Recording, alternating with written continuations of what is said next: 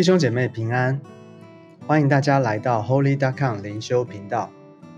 今天要跟大家分享的经文在提摩太后书一章一到二节。提摩太后书的第一章一到二节，我们先一起来读今天的经文。奉神旨意，照着在基督耶稣里生命的应许，做基督耶稣使徒的保罗，写信给我亲爱的儿子提摩太。愿恩惠、怜悯、平安从父神和我们主基督耶稣归于你。我们前面读过了提摩太前书，而接着呢，我们看提摩太后书。这两卷书呢，都是保罗写给提摩太的书信。提摩太前书写作的时间大约是在主后的六十四、六十五年，是保罗在罗马被捕、释放了以后，他又一次的。啊，旅行步道的途中呢，他仍在马其顿写信给在以弗所的提摩太，他期待能够再次的看见他，在这个再次的相见之前呢，他特别的先写封信，要把一些重要的教训教导要告诉他。而提摩太后书呢，写作的时间大约是在主后的六十七年以前，是在他是在保罗他。为主殉道之前写的，当时呢，他人已经在罗马的监狱里面，他知道自己的时日不多了，所以他特别的再次的写信，要把一些重要的事托付交要交给提摩太。所以前书呢是保罗对提摩太教导他要如何的抵挡那些传异教的那些传错误真理的，以及教导他要如何的管理教会牧养教会，他所写的书信，而后书呢。是保罗很有可能要为主殉道了，所以这是他最后交代提摩太，把一些很重要的真理教导，要提醒他，托付他。所以你就知道提摩太后书他的啊一个保罗他在写这封信的他的一个负担。所以我们来看，按照保罗写书信的惯例一样的，他在开头他会先介绍他自己是谁。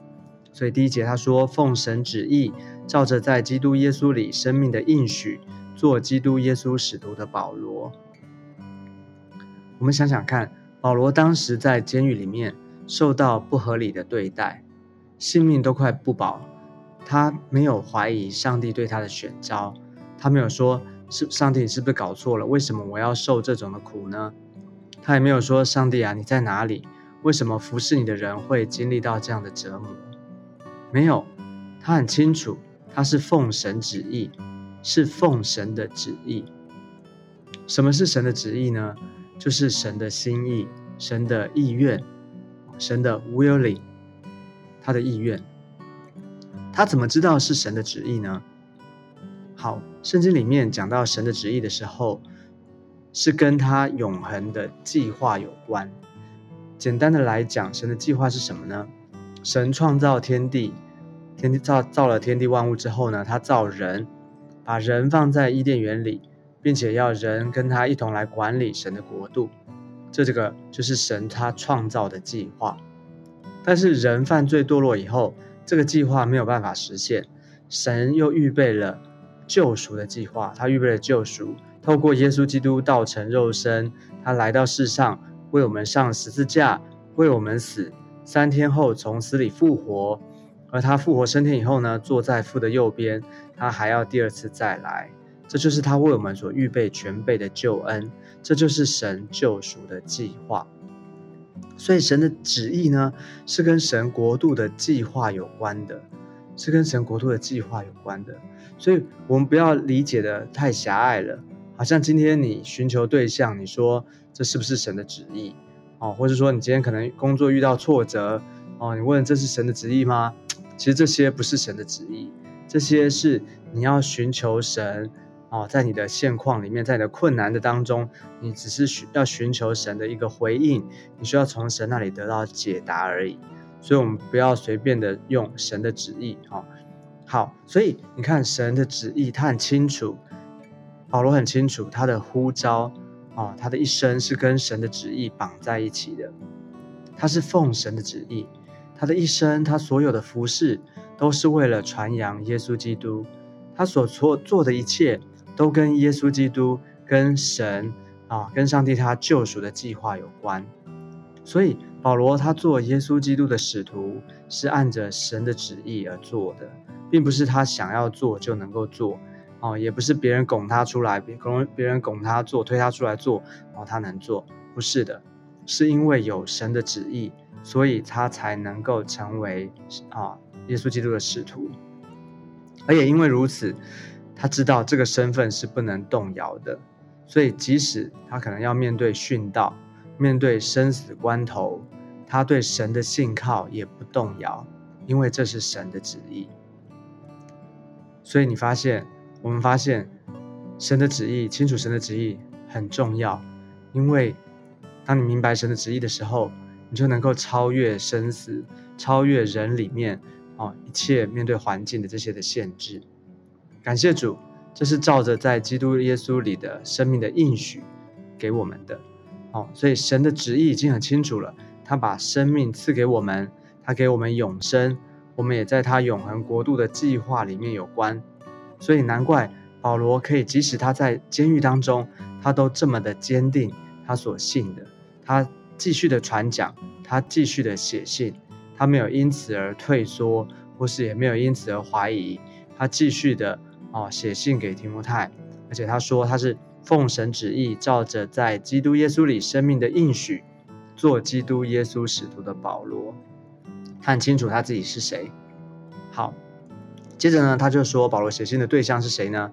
写信给我亲爱的儿子提摩太，给他亲爱的儿子提摩太。好，我们想象一下，保罗当时呢，人在监狱里面，他独自一个人面对到监狱里的环境，还有。生死未知的一个未来，他身边没有亲人，没有朋友。如果是你的话，你会做什么呢？你会想什么呢？在这样的情况里面，而上帝为什么允许这样的事发生在保罗的身上？很多的时候，我们当面对到一些的挑战或是困苦在我们身上的时候，我们很有可能，我们就会。怀疑神，埋怨神。但是呢，保罗在这个地方，他知道上帝允许这些事情发生，有上帝他的心意，其实是很不容易的，因为太难了，很痛苦，因为很不合理。为什么上帝要用这种方式对他？他这么的火热的服侍主，可是却面对到这样的挑战。而且为什么不是其他人，是我是保罗，他要面对。其实到最后，到最后信仰到最后，你只能问上帝，没有人可以给你解答，只有上帝才能够给你解答。亲爱的弟兄姐妹，我不知道你有没有遇过像保罗这样的一个挑战，如果没有的话，希望能够借由保罗的例子，让我们能够学习生命的智慧。如果你现在正在面对到很像这样的挑战，一种很艰难的环境，很大的一个挑战，我要感谢主，保罗他成为我们一个很好的示范，一个很好的榜样。回过头来，我们来看保罗，此时的他呢，很艰难，很不容易，很大的挑战，但是他依然心系着他所爱的人，哦，这个人是他属灵的儿子。他属灵的儿子，我们都知道，他们保罗跟提摩太有很深厚的同工的关系，他们情同父子，所以保罗称他是我亲爱的儿子提摩太。但是我想，其实保罗他不是只有写信给提摩太表啊，他更是挂心啊保啊挂心提摩太他所牧养的教会。所以呢，我们就看见一个做牧者的心。你知道，当我们遇到危难的时候，通常我们找人哦，我们写信啊，或是啊，就是联络一个人，通常找他是要做什么？我们通常都是找他能够啊，帮你脱离这个危危难，脱离这个啊挑战的环境，是吗？我们都是要找帮助的。但是呢，保罗在这边，他是继续的要兼顾提摩太，要在信仰上鼓励他，兼顾他。而且呢，继续要在教会的牧养治理上面呢，给他适时的帮助。所以我们就看见一个做牧者的心，其实他已经超越了自己，他知道上帝所托付他的，所以他能够超越自己，以基督的心为心。所以感谢主。接着呢，保罗就问候跟祝福，他说道：“愿恩惠、怜悯、平安从父神和我们主基督耶稣归于你。”我们晓得恩惠就是啊恩典，就是从神而来、白白得来的，不是我们做什么换来的。其实我们服侍主的人，我们很需要恩典，我们很需要恩典，不是依靠我们的恩赐才干，真正我们需要的是上帝的恩典。而怜悯呢？怜悯就是本来我们不配的，我们不应该得到的，但是神的怜悯，神施恩典怜悯我们，给我们。而我们服侍主的人，是不是也很需要怜悯呢？很多的时候，我们根本不配得。我们现能够现在有这样的服侍，我们能够在这样的一个平安的环境里面，我们现在能够服侍神，我们每一天我们可以灵修祷告。都需要上帝的怜悯，都需要上帝的怜悯。而平安呢，是啊，我们晓得真正的平安是因为神先给我们，神跟人之间和好，关系被恢复，我们才能够有平安。而我们服侍主的人，我们是不是每一天都需要平安呢？特别在末世的里面，我想我们一定，我们现在一定很能够体会平安的宝贵。所以。弟兄姐妹，最大的恩惠、怜悯、平安是什么？其实就是耶稣基督赐给我们宝贵的救恩。他已经把最大的怜悯、恩惠、怜悯、平安给我们了。就是因为着耶稣，我们我们的生命，我们被他拯救，我们脱离罪，我们脱离黑暗，我们能够被他的我们的生命被神恢复了啊！我们有一个新的开始，我们能够活在他的恩典里面。我们能够为主而活，而且我们能够被他使用，这就是最大的祝福。所以感谢主。保罗呢？我们看见保罗，他是一个伟大的使徒，他也是神所重用的仆人。从他的身上，我们真的看见神伟大奇妙的作为。过去的他原本是逼迫基督徒的，但是到最后，他却为了耶稣基督，甚至被逼迫到要殉道，他依然对主坚信不疑。